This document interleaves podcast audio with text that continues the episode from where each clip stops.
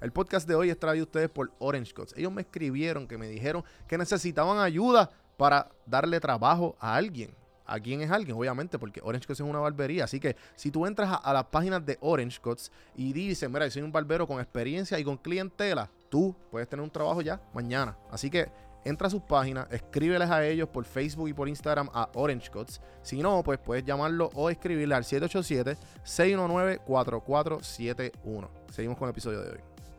Saludos familia, aquí con ustedes CAF de Elite Traders Family y vengo a invitarte a que seas parte de la comunidad número uno en Puerto Rico sobre educación financiera y la bolsa de valores. Pasa a través de cafinvestment.com slash café y vas a ver todos nuestros servicios con un 10% de descuento porque lo viste exclusivamente aquí en Café en Mano. Si no, nuestro producto pones el código Café en Mano 10 y ahí está. Bueno, si eres como yo, de esas personas que tienen una lista inmensa y no encuentra el tiempo de cómo y cuándo leer, te recomiendo Audible. Audible es una aplicación de Amazon con más de 180 mil libros para escoger en inglés y en español y con 30 días gratis. Eso es así. Si tú entras a audibletrial.com slash café en mano, te va a dar 30 días gratis en la aplicación y un libro gratis, el que tú quieras. Así que dale a las notas del episodio para que veas el link. Aprovecha. Seguimos con el episodio de hoy.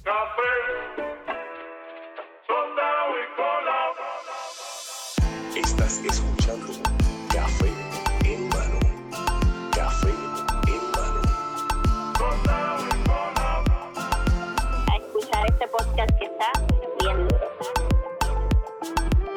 Saludos cafeteros, bienvenidos a otro episodio de Café en mano podcast. 3, 2. Juanpi, Hola, bienvenidos gracias. A Café en Mano nuevamente. Gracias por de tenerme. 400 episodios. Exacto, y un placer porque la última vez que hablamos, la primera y única vez que hemos hablado fue por Skype porque tú estabas todavía por ahí por Estados Unidos. Sí, mano.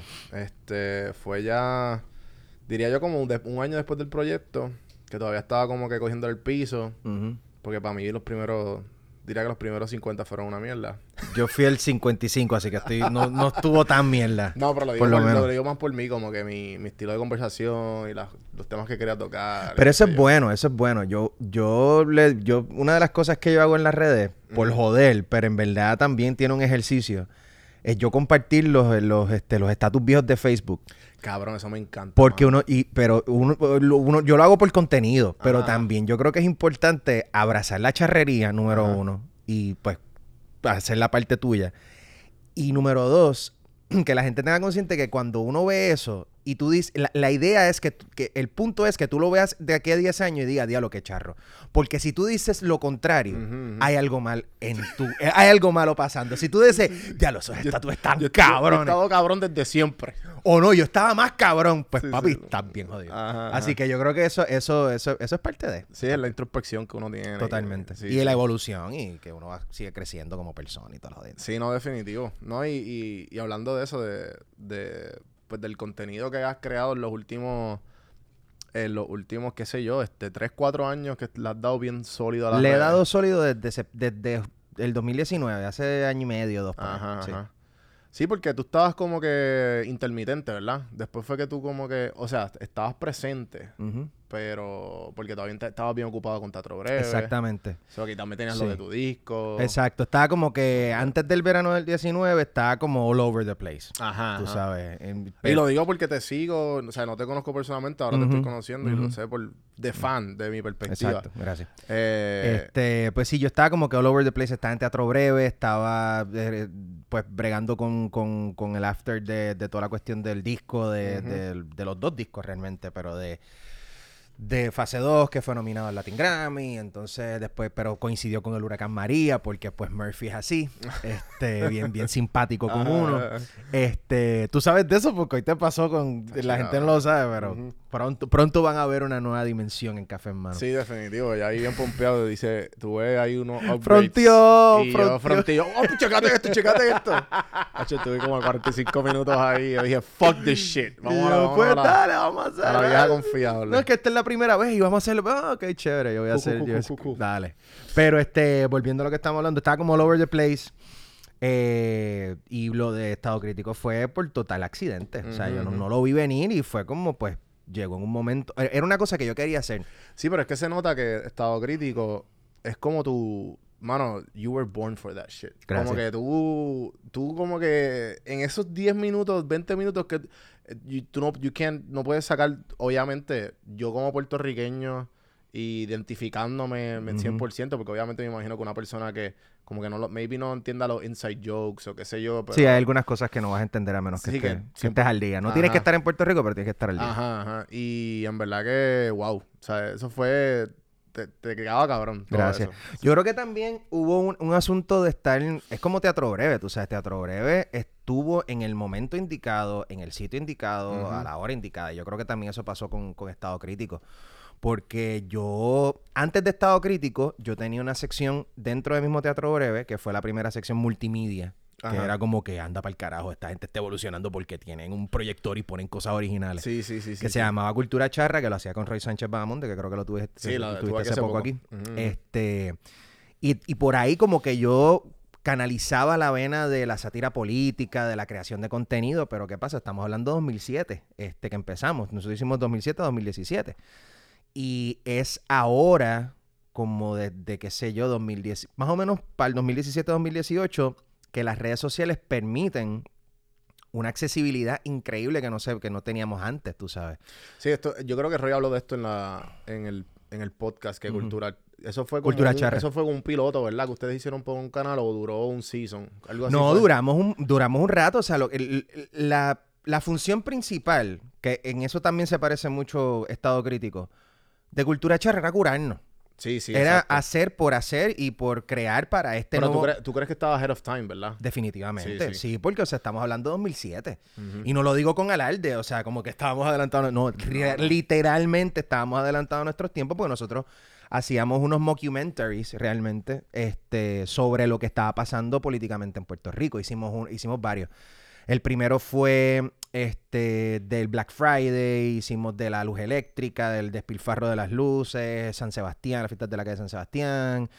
Eh, hicimos varios temas específicos y era como nosotros nos tirábamos como un eh, inicialmente empezó como un tripeo al Crocodile Hunter Ajá. y nosotros empezamos a estudiar a Puerto Rico como una especie el puertorricensis pero entonces después como que seguir con eso pues you can only do so much y entonces empezamos a hacer pues como si fueran literalmente mockumentaries pero nosotros como nosotros como nos tiramos a la calle esto fue lo que vimos y lo hacíamos de un corte testimonial después, Claro. después lo hablábamos por ejemplo los de las elecciones son los más conocidos este, hicimos elecciones 2008, 2012 y 2016. ¿2016 hicimos? No, dos- ahora no me acuerdo. 2008, ponle 2008, 2008, 2012 de seguro, 2016 no hicimos. Y 2017 hicimos el primer paro, ese fue el último que hicimos. Entonces por ahí yo empecé como que a canalizar también porque pues yo le Sí, fue, metí como, también... fue como la continuación de. Fue como la continuación de exacto, porque ya yo venía aprendiendo a editar desde mucho tiempo antes, este, pero no tenía output. Mi output era editar cositas y invitar a mis panas o llevarme el cassette o el DVD para que la gente lo viera. Y entonces ahora, con la proliferación de las redes sociales de esa manera, este, que hay mucha, mucha oferta de, de- de creación, pues Sí, eso es lo que estábamos hablando fuera del aire, que, que como tú dices, que ahora se crearon un montón de podcasts y pues hay mucha hay oferta, mucha más oferta que demanda. Pero eso está bien, porque eso yo creo que es, un- es una etapa. Yo, por ejemplo, no soy de podcast. Yo no, yo no, no tengo esa, esa este, disciplina de decir, me voy a sentar a escuchar una serie de podcasts. Hay gente que sí, y Sí, súper sí. cool. Quizá yo todavía estoy un poquito atrás en el sentido de que pues todavía pues veo televisión de canales de, Sí, de yo cable. veo, yo veo y- eso que también en tus stories tú pones mucho, como que tú, tú ves mucha, mucha, mucha televisión como Yo- que local. Que tú pones. O sea, no sé Yo no, no es que vea mucha televisión local. Bueno, sí, quizá, pero no es que esté pegado todo el tiempo. Ajá, ajá. Pero es que Pero estás aburrido, prende la televisión en lo- local. y tengo DVR. Y entonces, esa es la magia. No es que yo, wow, estoy. No, es que yo de momento veo, veo cosas. Ah, era aquí, Y ¿qué digo, pasó? coño, aquí hay algo. Pasa por distintas etapas. Decir, ok, estoy viendo televisión. Diablo, eso está cabrón. Nah, pero no, no, no. Ah, Otra, la otra etapa es, diablo, eso está cabrón, déjame hacer un story. Y después la otra etapa es como, diablo, este story quedó cabrón, déjame ponerle un reel. Como que la, que evolución, tú sabes, de como lo que pasó ayer con, lo de, con lo de papi. Este, pero entonces, pues ahora, sea, lo de estado crítico, volviendo a lo que estábamos hablando, yo realmente fue una cuestión así lo he dicho en varias entrevistas que me han hecho. Fue una cosa, salió el video, o sea, estaba el verano del 19, ¿verdad? Claro.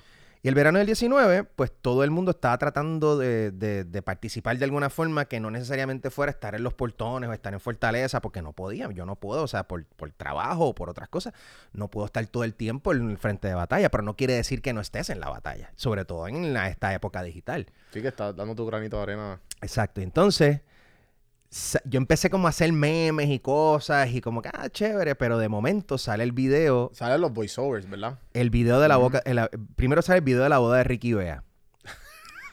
y yo lo veo y digo, diablo, esto está bien interesante. Y entonces hago primero un video como los de un meme de Curb Your Enthusiasm. Ujú. Este que al final pam, pam, pam, pam, pam, pam, Sí, y los el- créditos, las credits. Y dije, y, y yo pensé, coño, mano, se estaría cabrón que alguien hiciera como los videos que hacía Silverio de los, de los caravideos, que eran doblajes y qué sé yo. Sí, que lo hacían, vete para el cara. Exacto, en Sí, Anda sí. para el cara. En- cara, este, y entonces, pues yo dije, loco, pues hazlo tú, zúmbate, Se joda. tú sabes, para el carajo. Y, y, pues en ese momento, que eso lo, estábamos- lo podemos hablar después, pues tenía la ansiedad en high, que no sabía que tenía un desorden de ansiedad y pues la cuestión de la inseguridad y la jodienda. Dije, "Ay, ¿sabes qué? Olvídate, lo voy a zumbar y que, a ver qué pasa. Y de momento explotó. O sea, no fue como que una super explosión, pero para el volumen que yo tenía regular de mis redes sociales, de momento fue como, anda para el carajo, a la gente le encantó esto. Y el terreno estaba tan fértil porque estaban pasando cosas todos los días en video que dije, pues esta va a ser mi diversión de verano, voy a seguir por ahí para abajo. Y a la gente le encantó, entonces siguieron, empezaron a, a, a abultarse los seguidores y la, y la y la atención hacia esa faceta y todo el mundo, mucha gente diciéndome, ay, lo que tú me acabas de decir, que lo que me elogia mucho, este, loco, tú tienes que hacer eso, ah, tienes que hacer eso. Entonces, eso fue en julio de 2019 y en septiembre empecé a desarrollar como que esta confianza de decir, ok, la segunda etapa de este proyecto es ver cómo la gente reacciona a yo dando la noticia. Ok. Tú sabes, hacer una cosa como medio Daily Show, Colbert, que siempre lo había tenido, pero como que no encontraba el momento y el momento es un cliché quizás, eh, pero el momento me encontró y fue como que me voy a zumbar. Sí, sí. Y fue, en retrospectiva, fue de las mejores decisiones que he tomado en, en Sí, mucho porque tiempo. es como, es como el output, como te estabas diciendo ahorita, que el, el output que ya tú y todo el entrenamiento que llevas de años de teatro, Ujú. de lo, lo mejor lo que hiciste con Roy en, en- en televisión, y de momento pasa la pandemia, Ujú. no tienes dónde meter el... el Pero yo no sabía que venía la pandemia. Esa Claro. es la cosa. Tú sabes, Claro. fue, fue un blessing in disguise porque yo estaba más orientado. O sea, en el momento que yo empiezo a hacer los videos, yo estaba orientado hacia decir, ok, lo de la salsa no está, no está donde yo quiero estar. O sea, como que ya no me sentía, como que estaba reevaluando el sonido y buscar veo, otra- veo. Sí, otras sí, sí, formas De, de expresarme y otras cosas que quiero hacer. llevabas un par de meses ya antes de que... No, llevaba como año y pico después de... Sí, sí, sí, entonces no estaban corriendo los eso era como que, ok. Y entonces me invento esto. Y no solamente el hecho de la tecnología, también hay una cuestión de que el público estaba para ese tipo de contenido. Ya. Cosa que no tenía en el, a principio cuando estábamos trabajando en Cultura Charra, porque la generación de ustedes era muy joven, la mía no estaba quizá tan pendiente a la, este, a la política como, como uno, qué sé yo, como yo. No, no estábamos woke en esa época todavía. Este, así que ese, esa Ahora eso combinación. se come como dulce. Exacto. Pero está bien. O Sí, sea, sí. es moda, pero yo siento que es una muy buena moda. Claro. O sea, que la gente esté socialmente más consciente y que sean más empáticos y que se trabaje la cuestión emocional y que haya conciencia política, eso, y desde la gente joven, eso está bien, cabrón. Este, y simplemente, pues yo me hice eco de, de ese, de ese movimiento que hay y, y me puse a tripearme la cuestión Ajá, este de la, de, de la política, que tan fértil es. Pero pues lo que te decía del Blessing in Disguise es que si quizás yo me hubiese ido por la onda de hubiese sido terco y hubiese dicho, no, lo que yo quiero hacer es música y se acabó. Quizá hubiese tenido éxito, pero en el 2020 me lo hubiese lambido. Porque, Claro. porque no tenía, lo que tú dices, no tenía output creativo. Pero eso es lo que tú piensas, ¿verdad? O eso es como que... Eso es lo que tú estás... Cuando... When you think back, ¿verdad? Bueno, es lo, es lo que pienso porque es lo que viví. Tú sabes, no, no, puedo, no puedo partir de what ifs que no existen. Ya. O sea, yo parto de lo que, de lo que ya tenía. Sí, lo que... Exacto, sí, sí, te entiendo. Tú sabes, si hubiese, por ejemplo, no hubiese pasado María y la nominación y qué sé yo, del Latin Grammy, o hubiese ganado, o eh, igual hubiese estado comiéndome un cable en mi casa porque nadie pudo salir el 2020 versus tener el proyecto de estado crítico. ¿Cómo te podías tirar la- como hacían los DJs que se tiraban los 24 hours? También hu- hubiese buscado una forma. Sí, Tú sí, sabes, sí. hubiese jamás me hubiese quedado igual, pero yo no sé si viste el especial de Bo Burnham nuevo de el, El- de Netflix Inside. Ah, no. Vi el, el- el No, último era el de no. Watt, ¿verdad?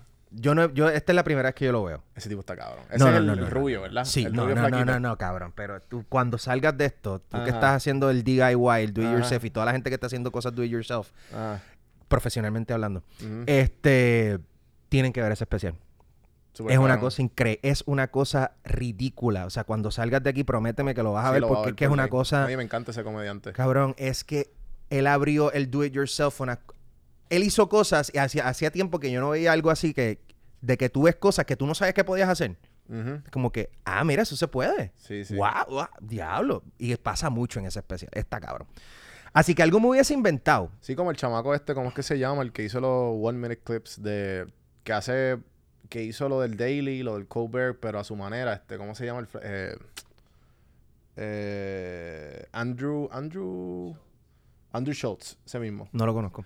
El de seguro lo has visto. Que De seguro habla bien visto. rápido y un montón de punchlines súper, súper rápido. Y sacó después un especial como de cinco minutos en Netflix que, que son... A lo mejor lo he visto, pero Sí, porque sí. me suena, porque hay muchos así, pero. Y... Pero nada, que él hizo más o menos lo mismo. Él se, se siente en un trono y un montón de... em- Es, similar a, a lo que tú estabas haciendo con Estado Crítico. ¿Ese es el de que él está en Barstool Sports? No. No, ese es creo otro. que no, creo que no. Pero nada, cuando lo veas vas a ver que es bien... Y eso, su, todos son punchlines mega rápido. Ok. Sí, sí.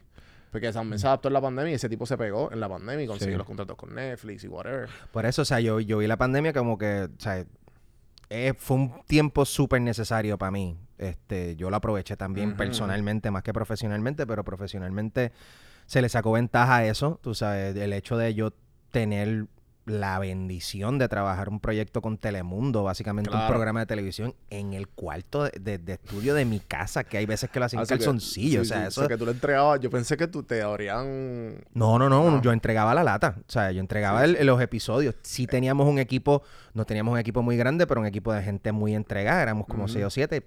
Habíamos tres editores. Yo, Pedrito Muñiz y Bianca Torres Suriel. Y este, y los tres le metimos cabrón. Y, y salió, salió el producto porque estábamos bien planchados y porque también el formato era bien sencillo.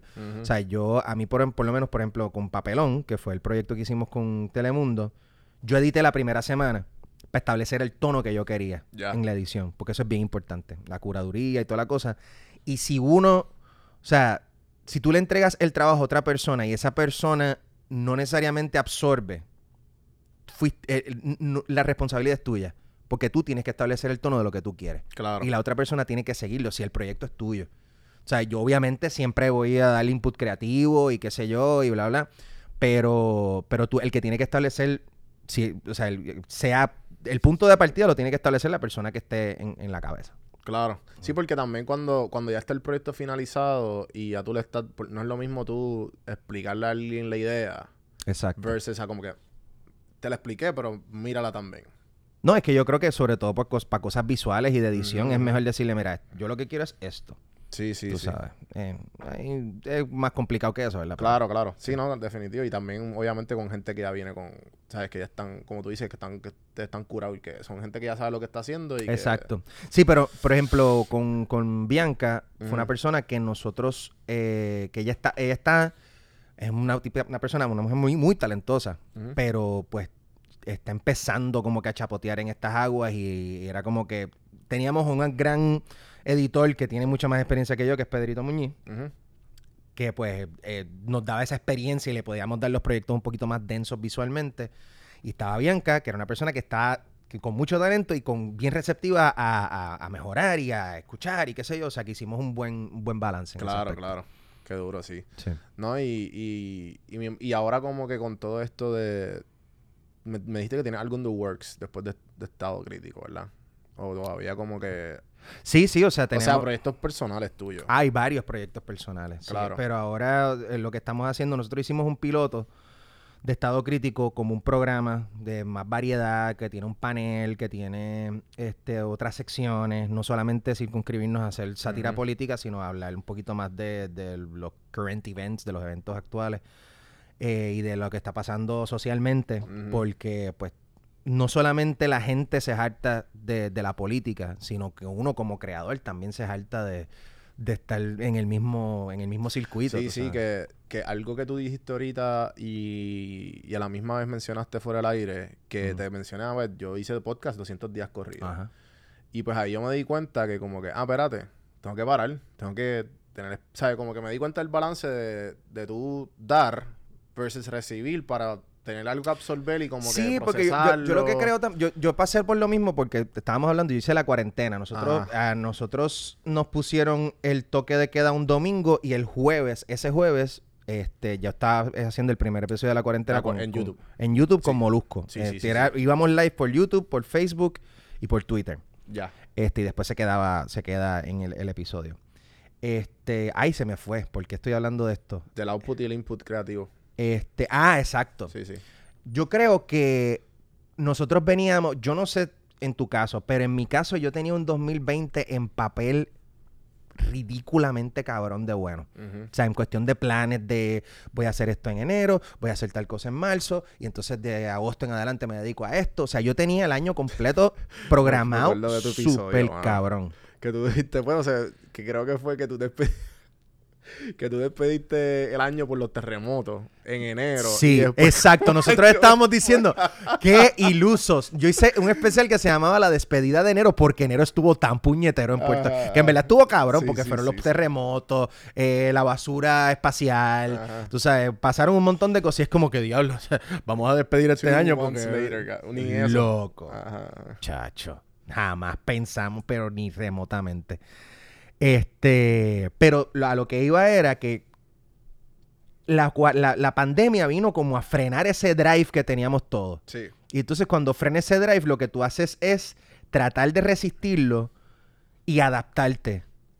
Pero cuando te das cuenta de que el tiempo sigue pasando y sigues encerrado, hay momentos que tienes que descansar también, brother. Hay que, momentos que hay que echarse para atrás porque es que te estás matando a ti mismo por tratar de seguir haciendo y seguir haciendo y seguir haciendo.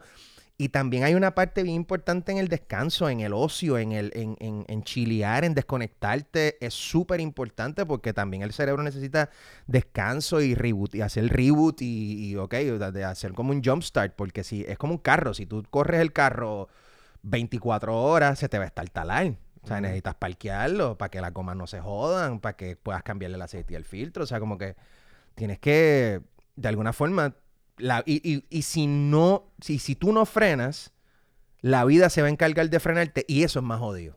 Sí. Eso es más jodido. Sí, sí, no, que eh, aprenderla a no hacer nada. Y... Aprender, más que no hacer nada, es aprender a que no hacer nada también está bien. Por eso que... Porque hay gente que no puede, hay gente que fí- Sí, yo físicamente de- no puede. Yo de suerte, yo tiré un tweet y causó un poco de... uh, eh, varios, varios diferentes pensares. Ujú. Yo puse... Diversas opiniones. Diversas opiniones. Eh, puse como que... Cuando pasa la pandemia, yo dije, bueno, la gente de la diáspora más o menos sabe lo que es la pandemia, porque cuando tú te mudas y tú, tú estás encerrado, tú no conoces a nadie, y tú estás como que adaptándote a si tú quieres salir, ¿me entiendes? Claro, claro. Obviamente, súper, son dos súper drásticos, pero... Bastante, pero ¿qué, Pero- qué dijiste y cómo lo dijiste? Sí, y pues como que yo dije, pues ya yo con la pandemia, por lo menos yo obviamente para un montón de planes, pero ya yo estaba acostumbrado a estar como viví completamente solo, no conocía a nadie, ¿sabes? Tú pusiste así como en Twitter, ¿sabes qué? Esto es como mudarse de Puerto Rico Pero la estaba- pandemia. Who's with me? Pero en verdad... Y pues, no- nadie está contigo. No, en verdad, en verdad todos los de la diáspora estaban como que with me, pero a la misma vez lo que a mí me molestaba era la gente que se quejaba de como que, ah, no puedo salir de casa. Cabrón, estás en tu casa, chilea, tienes internet, tienes comida, tienes, ¿me entiendes? Tienes todo, excepto obviamente a, a pesar de otras cosas que están un poco Bueno, hay gente que no también, esa es la jodienda, tú sabes, hay que tener un poco de empatía porque tú dices, no, tienen comida, tienen agua, tienen, pero hay gente que no, cabrón, hay gente Exacto, que hay gente que, que, que, que su casa es un mojón, hay gente Sí, que sí. se cae Yo he pasado, por- gracias a Dios, yo siempre he tenido buenas casas, pero yo siempre he tenido, o sea, yo he tenido momentos donde no quiero estar en mi casa y que se me cae la, la casa encima y quiero y estoy alto y, y no quiero salir y quiero salir, tú sabes. No, ese peni- definitivo, eso lo vi luego. Pero. Ah, caramba, Sí, tuviste no, que tragarte ese tweet. Sí, sí, definitivo. Eh, no, pero. No, de suerte, cuando me mudé de. Me mudé de Puerto Rico a Atlanta, después de María, pues empecé a meditar. Y la meditación, la, la filosofía de la meditación, como es, es literalmente eso, aprender a hacer nada y, como tú dijiste, saber que haciendo nada, tú estás bien, Exacto. que todo va a estar bien, que no va a pasar nada. Que parte de la aquí a la hora también es hacer nada. ¿Con, qué empezaste a meditar? Con Headspace. Yo también. Headspace está bien Headspace está, esto es un anuncio no pagado, Sí, pero literal. está bien. O por favor, Headspace, si están escuchando, please, Ah, sí. Auspíciennos. Sí, literal. Yo también estoy bregando con la salud mental, no me jodas. Yo, yo me Eh. quiero, no me quiero quedar fuera del auspicio. No me Pues- dejes fuera. Pues, pues, Acho, podemos hablar de eso y... Sí, sí, dale. Este... Pues yo primero fue que lo vi... Yo siempre vi un TED Talk de Andy Puddicombe, Ujú. Eh, que es el, el, el un- súper popular de hace años, y después fue el que saqué el app. Y después me enteré de un app de unos podcasts que escucho, que los promocionaron y qué sé yo. Este, Este es el CEO de Headspace. es el CEO de. Headspace, que él se hizo... Él era un monk y Ajá, de sí, sí, sí, sí. Silicon Valley. Sí, sí, sí, sí. Y nada, la cuestión es que sale el app los primeros meses y un montón de compañías enormes empezaron a maquearlo y qué sé yo qué. Y pues yo lo bajo. Y te dan los primeros 10. No sé si todavía sigue igual. ¿Hace cuánto tú empezaste? No, yo empecé con Headspace inicialmente en un momento que tenía mucha ansiedad. Pero fue hace poco. o- No, fue en el 2018. Ok, Y después, ahora para la, para la pandemia y todo lo que pasó en mi vida, pues lo retomé. lo retomaste. Sí. Sí, sí. Pero este, sí, sí, tienes, tienes los iniciales, que son 10, epi- 10, de- este, y 10 después de ahí, meditaciones. pues te tocaba pagar. Exacto, pero yo pagué de una porque Sí, me también, gustó. definitivo, Me Porque gustó. uno dice 60 pesos al año. Hello, ¿cuánto tú gastas en un gimnasio? ¿Me entiendes? Exacto. Bebiendo, whatever. Exactamente. una compra exactamente. y y nada, este después de ahí llevo como casi 5.000 o 6.000 minutos meditados. Wow. Sí, y lo hago ahora todas las mañanas. Antes de hacer absolutamente lo que sea por las mañanas, yo me levanto, voy, me siento y, y medito. Yo lo cogí de costumbre. Lo que pasa es, es que, que pues, es un hábito que es un hábito, es un buen hábito, pero hay veces, hay yo como que... Pero cansa, tú te desco- te desconectas, te Exacto, es que, es que también yo estoy en un momento donde no quiero muchos más cambios porque tuve tantos cambios drásticos durante... Yo cumplo 38 el, el- el Ok. miércoles que viene. Ok. Y estos 37 han estado bien buenos, pero han sido... han- Felicidades, tú. Gracias, este, adelantada. Eh, de- han sido la primera felicitación, de hecho. Este, han sido me- han sido 12 meses de mucho cambio, de mucho cambio y de mucha evolución y toda la cosa. Entonces, llega un punto, yo lo cogí, o sea, yo estuve dos meses corridos que antes de todo, como tú, Lo antes- más zen del mundo, ¿verdad? sobre todo porque como estaba bregando con papelón y para papelón había que estar tan pendiente a las noticias y a la radio y al internet. Yo no sé cómo te Sí. tiene que a- Un- un- apasionar, o sea, para ser un Jay Fon- lo admiro a Jay Fonseca y toda la gente que está en Holquetá, en la, en la- sobre todo en la cuestión de, de fiscalización política. Eso es un mundo demasiado, de mucha tensión, y muchísima tensión, o sea, está cabrón. Sí, que si te pierdes algo y la misma vez que, que toda esa tensión te, te puede absorber emocionalmente. No solamente por, por el hecho de estar pendiente. En mi caso, en el caso de ellos es fiscalizar, pero en mi caso es sacarle punta para hacer algo gracioso. Ya. Que está cabrón. Hay momentos, cuando yo empecé papelón, yo estaba en un punto de mi vida que yo no quería hacerle, hacer reír a nadie, porque estaba pasando un momento personal bien difícil. Y fue como, diablo, tú sabes, can I still be funny? Tú sabes. Y fue Pero- como, y, y- y realmente me di cuenta que es como quitarse, o sea, como ponerse la, la- la cuestión de la sátira y eso, es como ponerse un blazer.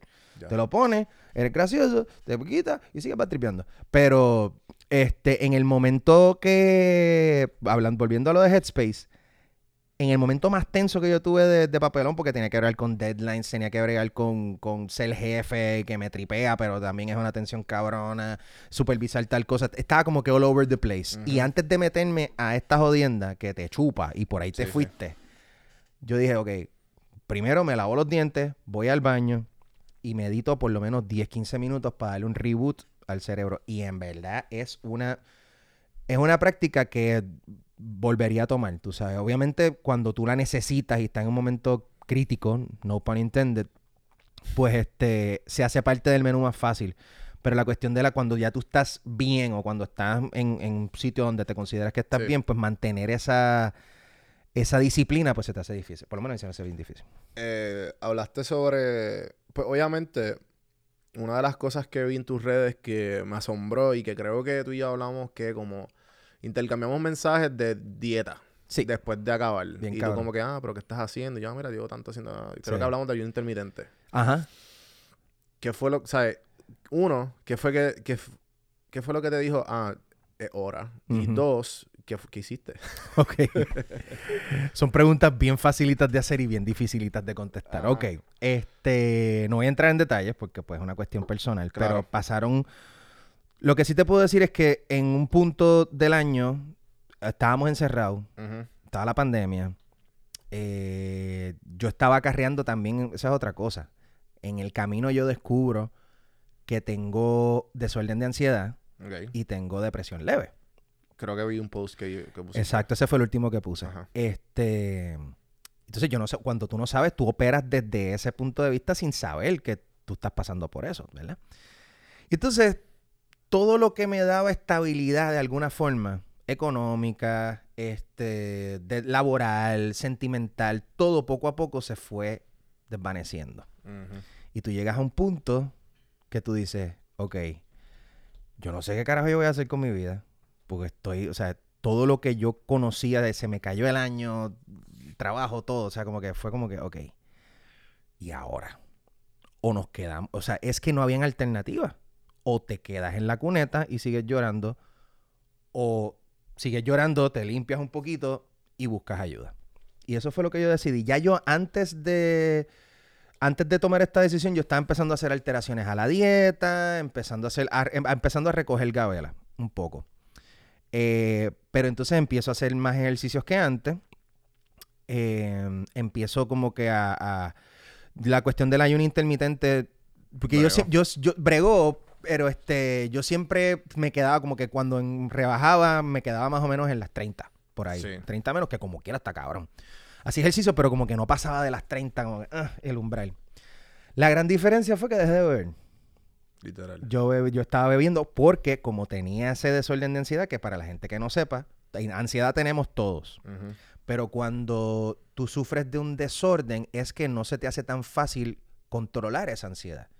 Porque, por ejemplo, una de las cosas, no voy a entrar tampoco tanto en detalles, pero una de las cosas que yo hacía, que lo hacía o sea, en automático, este, pasaba algo malo, yo trataba de ponerme en todos los escenarios que yo me pudiera imaginar que me podían pasar a raíz de eso malo para tratar de controlarlo.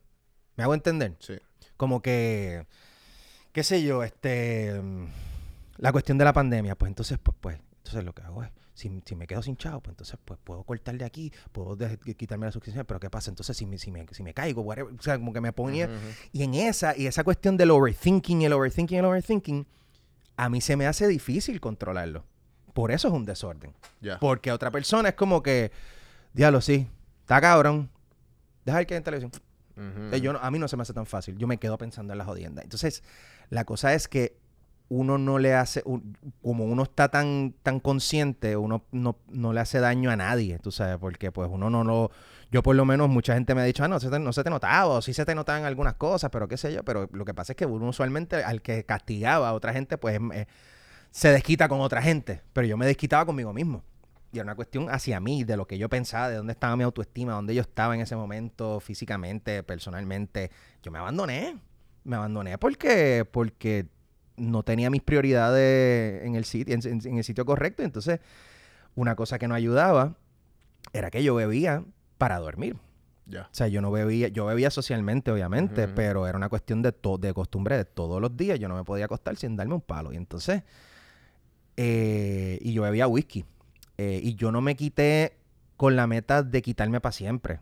Pero en verdad, como fueron años en esa costumbre, Y, y te pregunto, esto un poco off topic, pero la misma vez sí. Eh, cuando bebías por cuando bebías por las noches, ¿tú comías o...? sí, Ah, comía, comía. Yo Sí, comía normal. Yo podía estar todo el... ese- Sí, que era- te dabas el palo y... Es pues, que esa es la jodienda. Yo podía estar todo el... No, no, no. Después de beber, no. no, o sea, yo comía la última cena y a dormir. Este... Yo podía estar todo el día sobrio, yo no tengo problemas con la sobriedad. Lo que pasa es que el alcohol era lo único, era el ansiolítico que me tumbaba. Ya. O sea, me tumbaba switches. Porque con el cannabis, pues para mí era lotería. Y, y ya me di cuenta de que no era personalmente, es que como están, mis niveles de ansiedad estaban tan altos, pues hay veces que cuando tú estás bien ansioso, tú fumas y lo que te hace es ponerte a maquinar más. Hay veces que te tumba, hay veces que no. Pero el alcohol era directo ahí, págata, Sí, el, sí. para tumbar los breakers. Pero entonces, el downside de eso es que, pues, primero aumentas de peso, retienes agua, el alcohol es una droga depresiva, que entonces te- lo que te hace es meterte más en el boquete.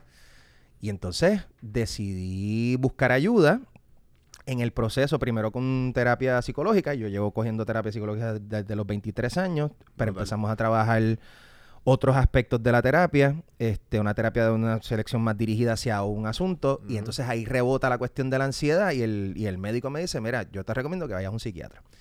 Y obviamente la cuestión de diablo medical, me voy a estar embobado, empepado, todos los, todos los, todas las imágenes incorrectas.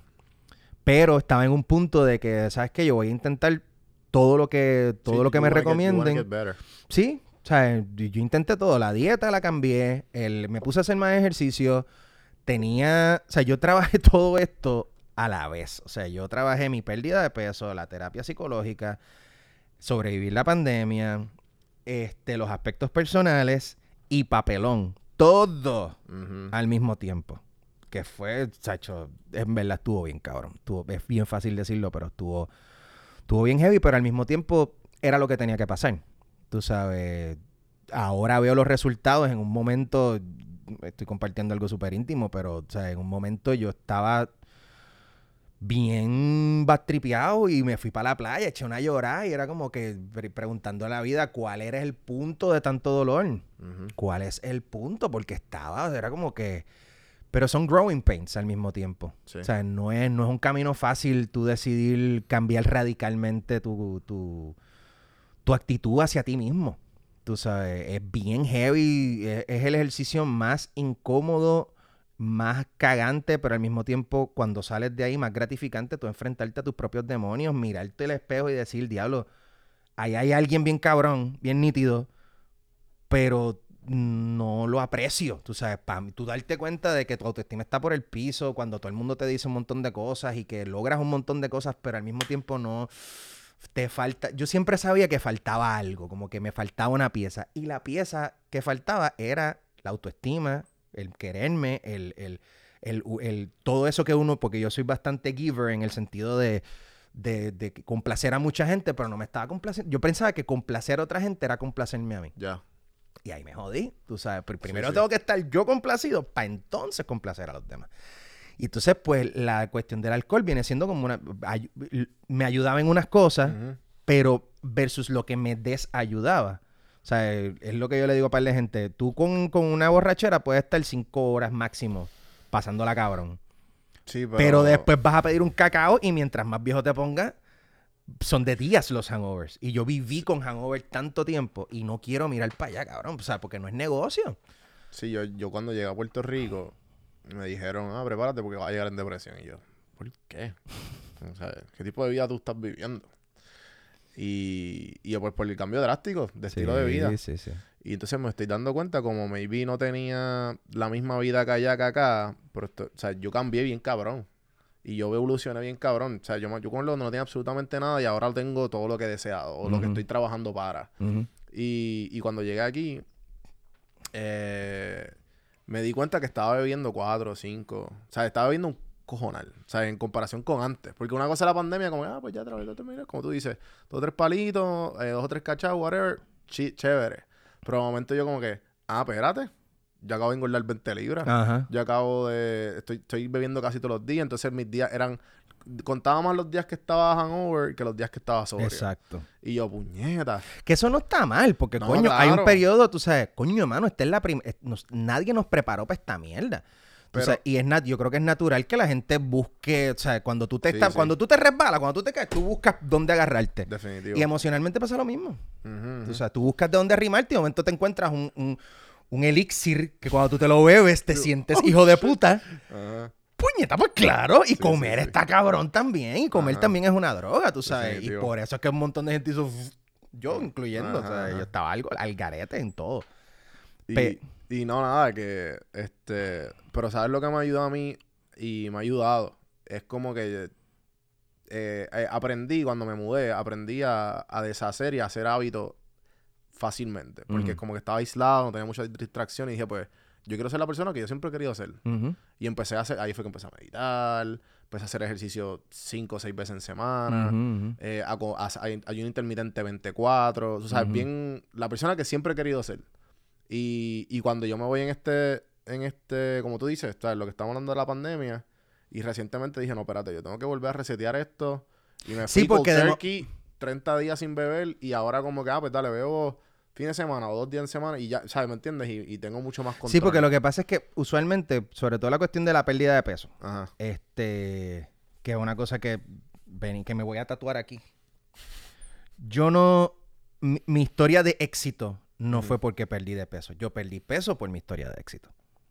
¿Entiendes lo que te digo? No, explícame como si O sea, porque años. mucha gente, mucha gente asocia como que, coño, qué bien se ve, rebajó, está cabrón, qué bueno que lo hizo. Y eso es una historia de éxito. No, al contrario.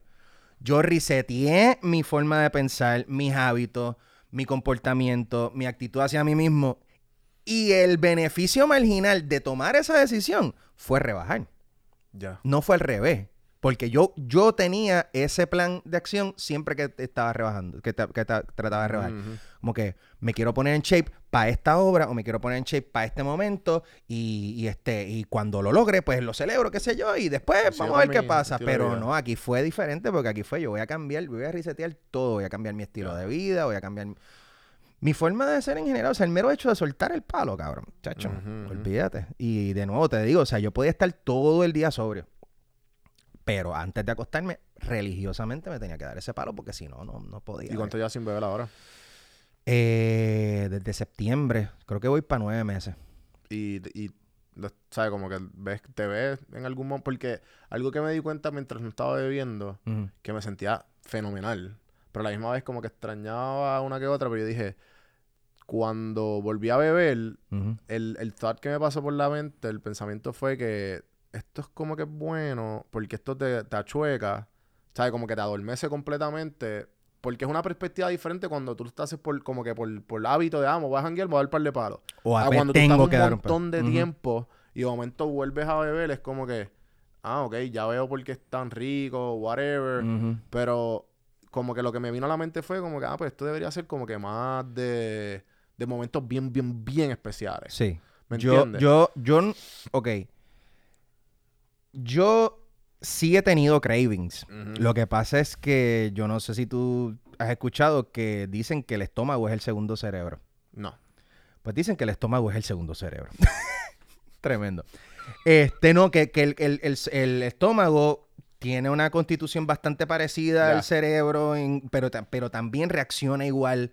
Pues por eso le dicen el gut feeling y Ah, tú ok, sabes, cool. esa, esa onda, porque el estómago tiene una... No sé si el cerebro procesa las, este, las emociones diferentes hacia el estómago, pero sí hay una cuestión de que hay veces que, que no machean. Y me Ujú. pasa mucho con el alcohol. Por ejemplo, ahora con la película, hubo varios días que yo dije, se te fue la luz ahí. Este, pero estamos en vivo. Not really, pero ajá.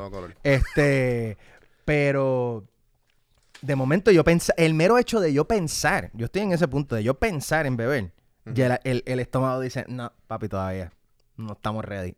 Y me entra, o sea, yo lo ahora lo estoy pensando, te lo juro, no estoy, no estoy exagerando. Y siento como que, no, loco, es que fueron tantos años de quemar ese estómago que ahora mismo es como que, cabrón, no lo hagas. Sí, literal, es como... ¿Tuviste House of Cards? Bien poquito. Ah, pues hay un personaje que es al- un alcohólico, que es. Doug, es la mano derecha del, del de Spacey. Sí. Y él ha- tiene, un- tiene una frase bien famosa de como que él diciendo, ah, fuck the zero, yo me... Y que, ¿sabes? Como que él es, es como una, un aura todo alrededor del cero de cuánto lleva sin beber. Ujú. Y, y, y, y como que eso es bien poderoso también. Como que yo no vuelvo, no vuelvo. Porque tengo otro pana también que dejó de beber desde María. Ajá. Y él me dice que él dice, no, cabrón, yo sueño con beber. Yo sueño que estoy borracho y le pasando la cabrón. Quizá porque tiene la... Los mismos cravings que tú dices. como No, no lo- solamente los cravings, es que yo lo dejé como un libro abierto. Ya. Hay gente que cuando se restringe, por ejemplo, la cuestión de la dieta, Ajá. eh, yo, mucha gente me pregunta, mira, ¿qué hiciste? ¿Qué sé yo? Y yo le dije, mira, yo no, yo no creo necesariamente en eliminar cosas. Yo bebo refresco, yo como cosas porquerías, pero ya no lo como primero ni con, ni, con, ni con tanta frecuencia como antes, ni el volumen. Es bien importante la porción. Y al no decir, no voy a hacer esto más nunca, ya no le estás poniendo un límite. Si tú le pones un límite, inconscientemente tú vas a querer acariciar. chiquito. No, ese juguete, ¿sabes? Como que se lo quitan y tú como que, ah, pues yo lo quiero otra ahora. Exactamente. Sí. Es como el underground cuando dijeron, no pueden escuchar esto. ¿Qué? Ahora quiero escuchar. ¿Por qué tú me estás diciendo que no puedo escuchar? O sea, que si la gente se pone esos límites, hay gente que le funcionan, hay gente que necesita ese tipo de límites. Sí, sí, Pero hay gente que esos límites le juegan en contra si quieren hacer un cambio a largo plazo. ya. Tú sabes, yo no me yo no, no renuncio a, a no volver a ver. Yo no quiero volver. Mi, mi meta era no volver todos los días. Y eso, misión cumplida. Y eso sí que es una cosa que es un límite que yo me quiero poner y yo no quiero volver a esa, a esa tendencia de ver todos los días. Pero no te niego que cuando yo quiero celebrar cuando esta pendeja del COVID Sí, se sí, sí. y me quiero dar un palo, tú sabes. Pero en, en el 31, lo- Pero espérate, ahora. Ahora que, que, o sea, esto no es mérito para tú celebrarlo. O sea, ¿ya acabaste filmación? todavía. Ah, ok. Todavía es que como no. vi el po- o simplemente fue que te dejaron. Lo que pasa es que se acabó en la fotografía principal. ya. El main shoot. O sea, ya no nos Que es tenemos el que que se usa para Ahora tenemos, yo tengo una filmación ahora el jueves y después hacemos reshoots en agosto. Este, pero sé por dónde venía, este, y no, todavía no. Este, el, 30 el 31, papi me ofreció una copa de champán. Yo lo despedí con papi. La probé y dije, es que no estoy ready. O sea, no es una cuestión de que no digo nunca jamás de esta agua voy a beber literalmente. Es que simplemente... Not now. Not now, no es el momento. Ya llegará el momento. Y, y- y tengo una botella de whisky en casa. Y la veo y todos los días y la veo encima de la Sí, nevera. yo la tenía. Y literal hacía, hacía eso. Yo tenía una botella, una botella de whisky. Y, la, y yo como que, ah, pero no la voy a botar. Y yo, no la deja ahí. ¿Por qué? Exacto. No, porque yo puedo. Es que, lo- exacto. Es que más allá de yo puedo y decir, es que cuando tú te ves y dices, coño, no hay barriga. Ajá. eh, Tengo cuello. El, cu- Fuck you, el primero fue el cuello. botella. como diablo, tengo cuello. Anda para el carajo. qué guapo. Y ahora me echo flores y me veo en el espejo. Entonces, es medicado. eh, Me echo un montón de flores. Pero, este, cuando tú te das cuenta de que los beneficios son, o sea, de, de, de privar, no de privarte, sino de, o sea, los beneficios de no beber son más grandes y que te, te sientes mejor, también es una cuestión de madurez. Tú sabes sí. que hay gente que, que simplemente, pues, que el carajo, me voy a dar palo. Hay que, en el jangueo, las pocas veces que he jangueado, pues, eh, esa parte, pues, es un poquito difícil, la cuestión de la socialización, porque lamentablemente Puerto Rico está atado a Sí. una cultura de bebelata y no hay, no es necesariamente por falta de conocimiento, sino es por falta de alternativas. Todas las alternativas, tú no te vas a dar un café a las 3 de la mañana o no vas a dormir, tú sabes. Todo está asociado, toda la cuestión de la socialización está asociada de alguna forma como que el alcohol es, es el lubricante social necesario para que la gente se desinhiba y qué sé yo. Y pues eso a veces es un poquito más, un poquito difícil, pero pues tengo un círculo de amigos que me apoyan, tengo un corillo de panas que no juzgan, porque hay gente que es cabrona y ah, da el palo, chico, estás conmigo, cabrón, ¿a cuánto tú no te das un palo ¿Cómo conmigo? va a ser? Pero gracias a Dios no tengo, no tengo ese tipo de, de panas y no he tenido craving de. Ajá, ajá. Qué bueno, mano. Este. Y me felicito. Sea, te ves súper cabrón. Gracias. Y también. Estoy loco por cambiar de este fucking. O sea, yo agradezco la oportunidad que me han dado con la película y todas las jodiendas, pero llevo cinco meses pareciendo un pulgar subrayado. Ya quiero cambiar, ¿sabes? No es afeitarme, es lo contrario, dejarme el pelo y la barba como antes. Sí, sí, sí. ¿Sabes? Pero, y, y este hizo cuando te llega. Ok, cuéntame, porque yo. Yo soy un Disney Channel kid. Yo nunca vi lucha libre. Ok, Cuéntame qué es la lucha libre y por la gente también que no sabe. ok. Y cómo tú. ¿Sabes? ¿Cómo tú puedes explicar ese fenómeno? Y obviamente ahora que tú estás siendo el protagonista Pues mira, de uno de los. Yo soy un poquito mayor que tú y yo no tenía Disney Channel. Ok.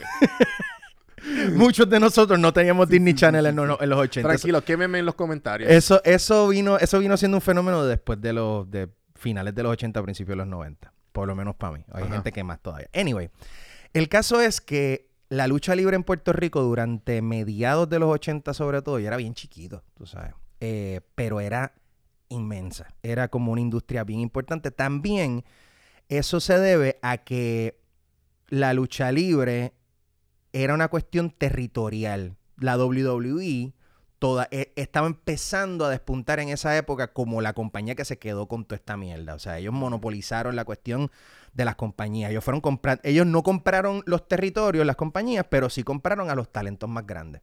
Como la NBA y la, la y la BCN. Pero peor. Porque, ¿Por qué? Porque, bueno, exacto, es como la NBA y la ABA, por ejemplo, que fueron comprando los talentos más grandes hasta que una disolvió la otra. Ya. ¿verdad?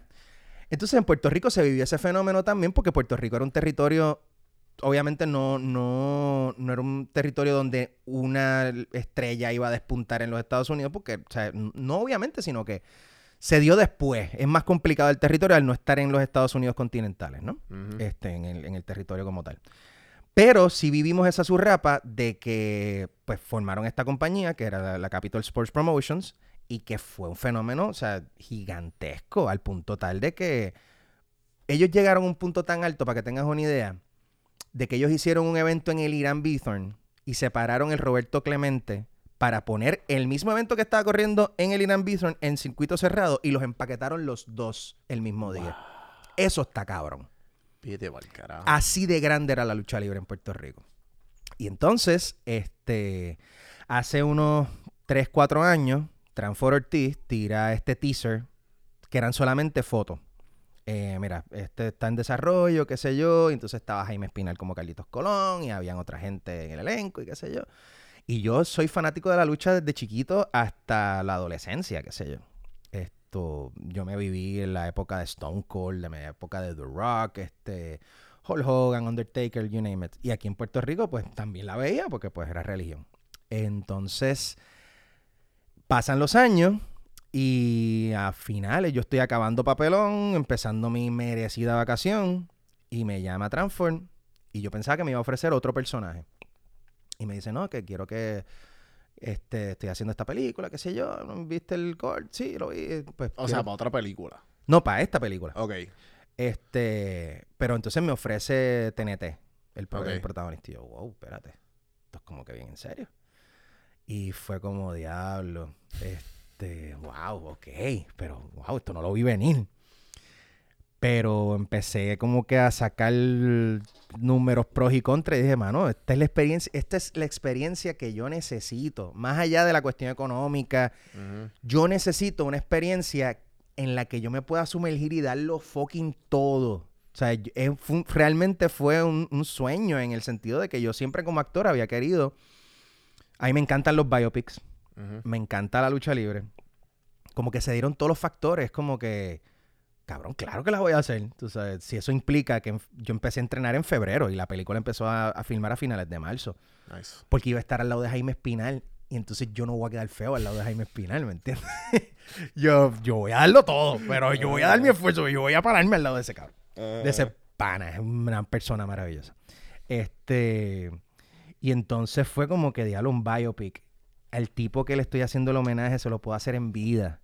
Y después nos dicen que él es el que va a estar montando las coreografías de las peleas, o sea que voy a trabajar directamente con la persona que estoy encarnando. Es como diablo, me voy a zumbar aquí con tu y tenis. Y Qué yo duro. como que actoralmente, pues estaba haciendo la música, estaba haciendo estado crítico y sí seguí en teatro breve, pero parte de esa cuestión de la autoestima, como que en la cuestión de la, de la actuación era como que, ah, no sé, como que eh, ya como que yo puedo recoger cabeza, que se estaba medio changueando ahí. Pero, mano, vino esta oportunidad Ujú. y me cambió los muñecos literalmente. Y también viendo el proceso del cambio físico, dije, también este es el proyecto. Si si yo necesitaba alguna excusa para volver al gimnasio, también estaba medio difícil porque todavía no hay- habían más restricciones que ahora para entrenar y para hacer ejercicio. Los gimnasios no estaban abiertos en ese momento. Y fue como que... Pero entrenaste como que era más... ¿Tuviste entrenamiento de, de lucha? Sí. Heavy. Lo que yo empecé a entrenar, o sea, yo empecé en- a principio... Ok, te voy a O sea, explicar. cogiste, cogiste lucha olímpica o algo. No, lucha libre. lucha libre Lucha como libre. tal. Ok, ok. este, ok, te voy a explicar el proceso. Yo me reúno con Transfer en diciembre y le digo, dale, voy, voy, quiero castear. Ok. Y entonces él está filmando otra película y yo, mira, tienes que mira, cuando vamos a hacer el casting.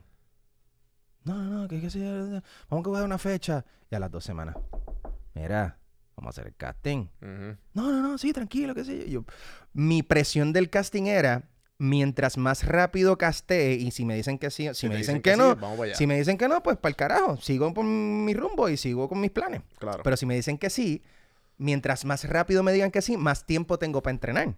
Porque yo sabía que la película empezaba a filmar en marzo, que tampoco tenía tanto tiempo para entrenar. Y entonces dije, ¿sabes qué? Mándame un... Mándame un... Bueno, me envió el guion. Y sabes que yo voy a hacer un... Yo voy a audicionar. Yo te voy a castear. Mentira, no fue ni con el guion. Fue... Yo voy a coger una entrevista de sabio de, de TNT. La voy a transcribir y voy a audicionar con esto. Y se lo voy a enviar. Y entonces, rompiendo curva al fin, cogí y le metí como un filtro. Una cosa que se a mí se me hace fácil. Cogí y le metí un filtro como si fuera de televisión Mm. VHS viejo. Ajá. Me maquillé de TNT, me tumbé la barba.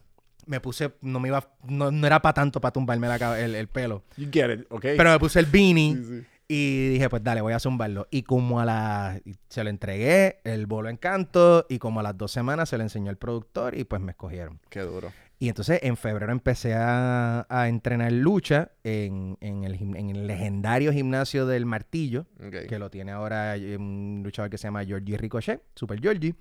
¿Dónde es eso y qué es Eso eso? es en cantera. El gimnasio es, es un ranchón Ok. que tiene un ring y entonces él tiene... Ahí son las fotos, ¿verdad? De ahí son las primeras, lo, lo primero que yo empecé a poner, Ya. que era el, este tipo super cool, ha sido un gran maestro. La gente que quiera aprender a luchar, a luchar lucha libre, Super Georgie es la persona.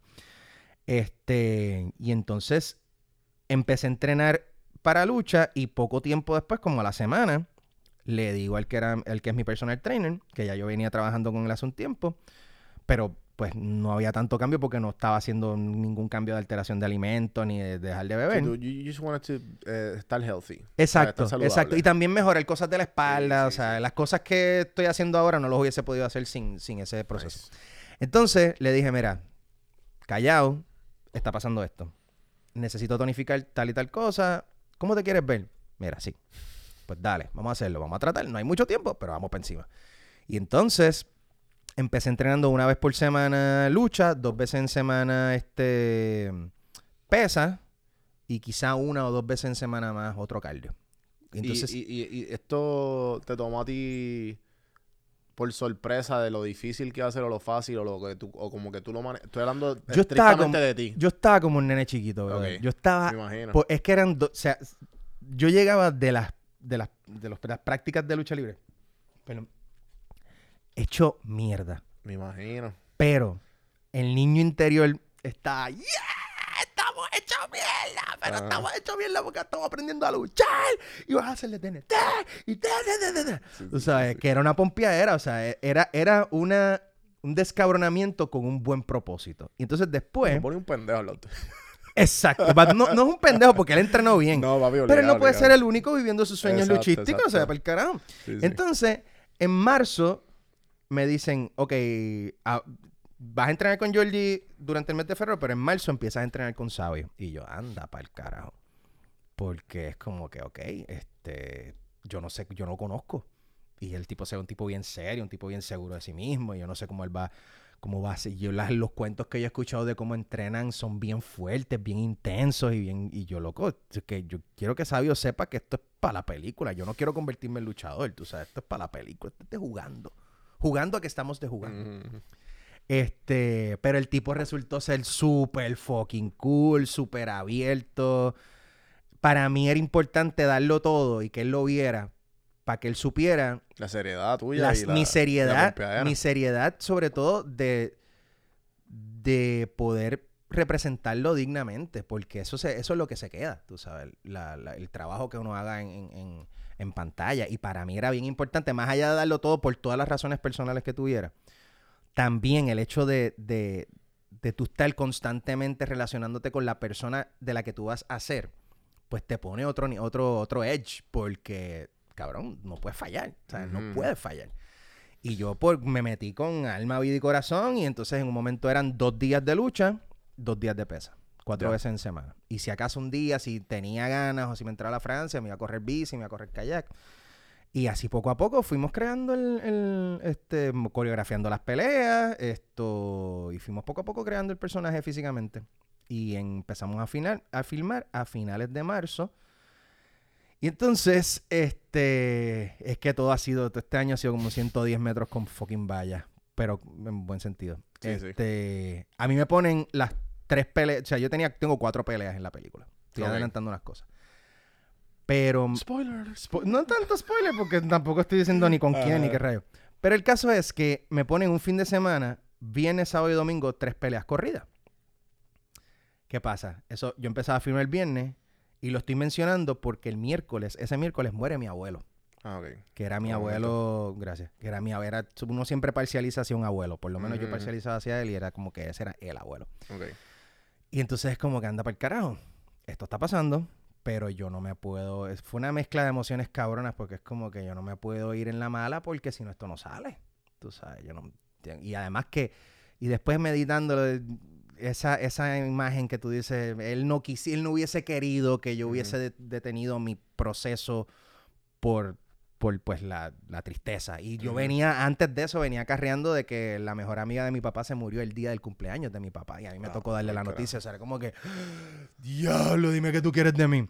Este, pero salió, mano, porque se le metió tanto trabajo y se le metió tanto trabajo serio y la Pero- preparación fue tan buena que no fue que entré en automático, pero sí estaba en, un- en una zona de confort porque ya venía trabajando seriamente. Sí, que- porque se mezcla la seguridad con el con la- las emociones fuertes Exactamente. que tienes y pues como que se te hace más... Viste, no estoy aquí hablando Sí, de no, la- no, no, de pero, o sea, y lo, y lo aprendí en papelón. O sea, la cuestión de tú. Porque, por ejemplo, a mí se me murió otro abuelo hace 10 años en teatro. cuando- eh, antes de salir una función de teatro obrero. Ok. Y pues eso fue más intenso porque era la primera vez que me pasaba. Y yo no me acuerdo de esa función. Yo hice esa función en automático y después me fui para allá, para Mayagüez y todas las jodiendas. Pero aquí tuve el tiempo de, de despedirme. También quizá por eso. O sea, tuve el tiempo de estar un tiempito con él, ayuda, verlo. Lamentablemente convaleciendo, no convaleció mucho. Ujú. También esos otros son otros alicientes. O sea, el tipo no convaleció mucho, murió como quiso. Murió, no quiso morir, morir en un hospital, murió rodeado de su familia. En su casa, escuchando la música. Y me dijeron que se fue tan en paz y se fue tan en fade out. Que es como. Yo lo único que tendría que llorar en este caso es el hecho de que no está. De lo, lo- lo extraño. Y exacto, lo extraño, pero es una, eso es un asunto medio egoísta en ese sentido, porque soy yo el que lo voy a, a extrañar a él. Ya él Exacto. está en otro plano que no sabemos, le está pasando la cabrón, tú sabes. Soy yo el que tengo que bregar con eso y no, no voy a tener, yo prefiero en vez de irme por la mala de, de- del bad trip de que coño mi abuelo ya no va a estar, al contrario, es decir, ok, yo soy mi fucking abuelo porque yo o sea, heredé tal y tal y tal y tal y tal cosa. O sea, eh, mi, mi abuelo ya es eterno en mí porque eh, aprendí tanta cosa de él que, que soy, soy, soy parte de su, de su legado, tú sabes, y, y- y parte del, del- del legado es representar y me tocaba representar quizás en la parte más intensa del, del personaje. Y así pasó, mano, y corrieron las peleas súper cabronas al punto tal, me las estoy echando un poquito, pero que se joda, trabajé con cojones para echármela. Muy bien. Este, Durísimo. yo pedí un doble. Yo pedí un doble porque otros compañeros, estábamos am- empezando el proceso, como que había otros compañeros que dijeron que iban a tener doble y dije, coño, pues si ellos tienen doble, yo no me voy a matar tampoco. O sea, yo quiero lucir Ajá. bien al lado de Espinal, que es el luchador olímpico, pero Ajá. si ellos tienen doble, pues yo también. Pero seguimos trabajando y qué sé yo, y cuando llegó el momento de las peleas, fue como, espérate, yo no me llevo descabronando entrenando para que a otro valga mi trabajo por Yo mí. soy mejor que Tom Cruise. Exacto. Jackie Chan me hace café en mano. Este. ¡Ah! ¿Viste? Promo. Esto. Y entonces. Tenían el. Yo dije, pues déjenlo por ahí por cualquier. Dios no lo quiera. Sí, sí. Si me pasa algo, pues tienes a alguien que pueda cubrirme. Se supone que fueron los dos días y el segundo día él dijo, mira, es que yo no tengo nada que hacer aquí, yo no vengo mañana, porque qué carajo. O sea, Ujú. no, era más... El tipo, el doble. El doble. Y, me, y, me, y me, me sacaba parte y me decía, y, y ganarme el respeto de esa Seguro, gente, ganarme el respeto de esa gente, de, esos- de esa gente que es profesional, que no te conocen, que no Ajá. saben de ti, que si, si acaso conocen de ti porque haces contenido, eres actor o whatever. Pero que ellos te digan, diablo, tú ya puedes luchar, tú sabes, ya tú eres luchador y está cabrón. Sí, sí, sí. se siente súper bien. No me imagino, me imagino que, te- que, que básicamente la gente que, que esa es su profesión y ya te la den. Eso está cabrón. No solamente, no solamente a los de la profesión, sino que a los. Porque la, la- la cuestión de la lucha libre, los fanáticos es casi una religión. O sea, también, eh, en parte también la presión de, de darlo todo y de hacer un trabajo cabrón y de entrenar bien para lograr hacer un buen personaje, es porque la gente que la va a ver, sé que son bien duros de convencer. Porque yo me he codeado con fanáticos y son fanáticos heavy.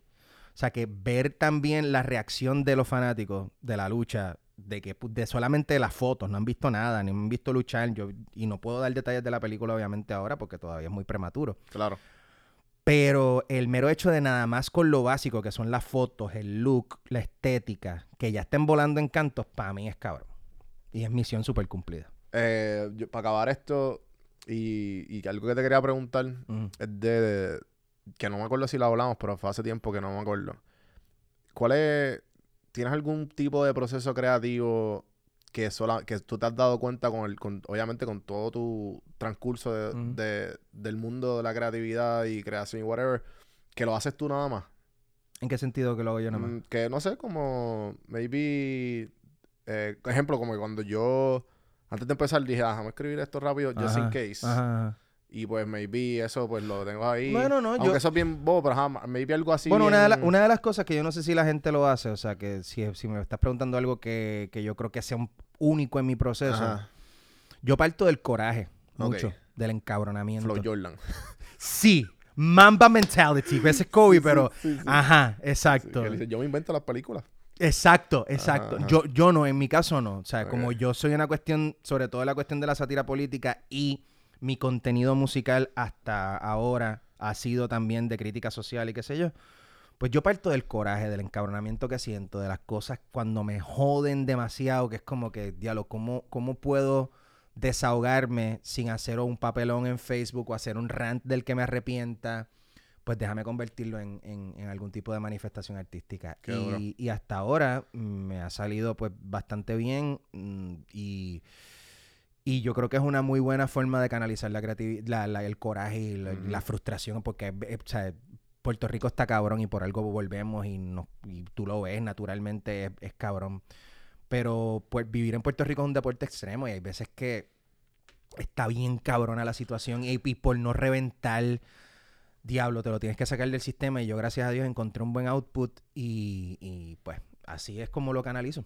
Sí, O sea, como que cuando una de las cosas que te dije, que me dijeron, ah, no, que va a caer en depresión y qué sé yo, me di cuenta que aquí nosotros nos, acostum- nos acostumbramos a la mierda.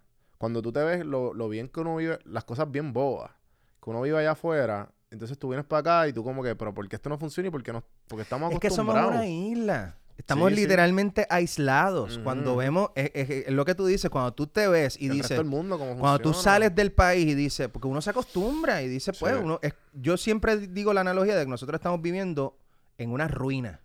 Nosotros vivimos, estamos viviendo en unas ruinas de un país que ya pasó.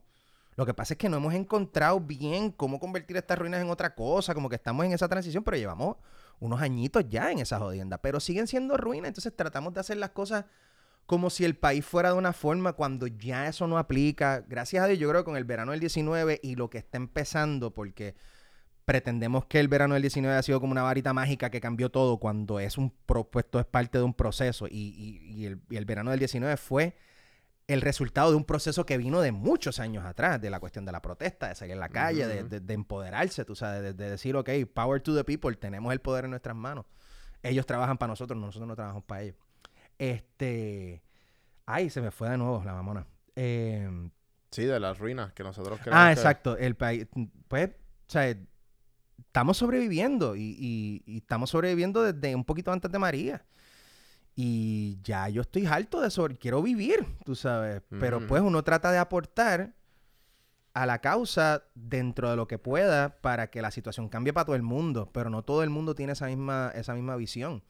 Hay mucha gente que. Hay días que yo me levanto creyendo que la salvación es personal. Tú sabes, diciendo, fuck it, yo me puedo, yo me tengo que preocupar por mí y que el mundo se joda, tú sabes, porque es que hay que tener a veces ese drive también, porque si no, te, te- uno trata de, mira, está pasando esto, mira, vamos a criticar esto, mira, esto está mal, esto", y la gente está en babia, tú sabes, la gente, lamentablemente, pues, Ahora, cuando le mencionan los muertos de María, cuando le mencionan, cuando se va, cuando se va la cuestión personal, lo mismo pasó en Vieques. O sea, Vieques fue una cuestión, una cuestión de que lo cogimos personal. Mataron a David Sane, que era nuestro. O sea, es como si hubiesen, si me hubiesen matado a mí hubiesen matado a un hermano. Pues no, esta gente se tiene que ir. Cuando lo cogemos así, pues sí, pero para eso se necesita mucho tiempo y mucha paciencia. Hay veces que uno está para eso. Hay veces que no. Después de este proceso, yo tengo que, yo estoy bien claro de que, de que mi salud mental tiene que venir primero que, que nada. Sí, porque si no me puedes dar. Porque si no, no, no estoy organizado para... O sea, y si yo de alguna forma, como mucha gente dentro de la lucha ha hecho, como que dice, "Pues, déjame echarme para atrás porque es que no puedo. O sea, no, no me puedo dedicar a esto porque estás nadando constantemente contra una corriente. Déjame reagruparme, desconectarme de esto bastante parcialmente, no totalmente, porque uno no realmente no se desconecta de ayudar, ni de, protestar, ni de, cuestionar, ni de fiscalizar, ¿verdad? Pero, pues cuando vuelves, vuelves con nuevos bríos. Si se te joden los nuevos bríos, pues vuelves y echas para... Es como la marea. Vuelves y echas para atrás, te reagrupas, vuelves y tiras para adelante, hasta que poco a poco va entrando el agua al coco. Juanpi, gracias por venir. Gracias a ti por invitarme. Lo pasaste bien. La pasé súper bien. Eh, algo que, quieras decir a la gente antes de irte, ¿dónde pueden conseguir? Me pueden ahí. conseguir en Instagram, JuanPPR, que es la, la, este, la plataforma, la red social que más yo utilizo. También tengo Twitter, JuanPPR, Facebook. eh. Eh, pero sí, me pueden conseguir ahí también. Eh, y lo, lo próximo que van a saber de mí, ¿cuándo sale esto? Mañana. Mañana. Este, la lo que sí te puedo dar una primicia, que lo próximo que viene eh, va a ser algo de un nuevo musical. Me estoy alejando del- de la cuestión de la salsa para hacer otra cosa. Me tiene bien pompeado, Qué duro. bien contento y se van a sorprender. eso, es lo, eso es lo que tengo que decir. Ojalá sea. Gracias. Así sea. Gracias. Eh, gente, gracias por escuchar. Acuérdense ese seguimiento a las plataformas como Juan del Campo. Suscríbanse a YouTube. Esto está disponible en Liberty, en el canal 285, los martes y los viernes a las 8 pm. Y acuérdense, por favor, denle subscribe, vayan a cafemano.com y abajo pongan su email para que les notifique. Y nada, gracias gente por escuchar. Hasta la próxima.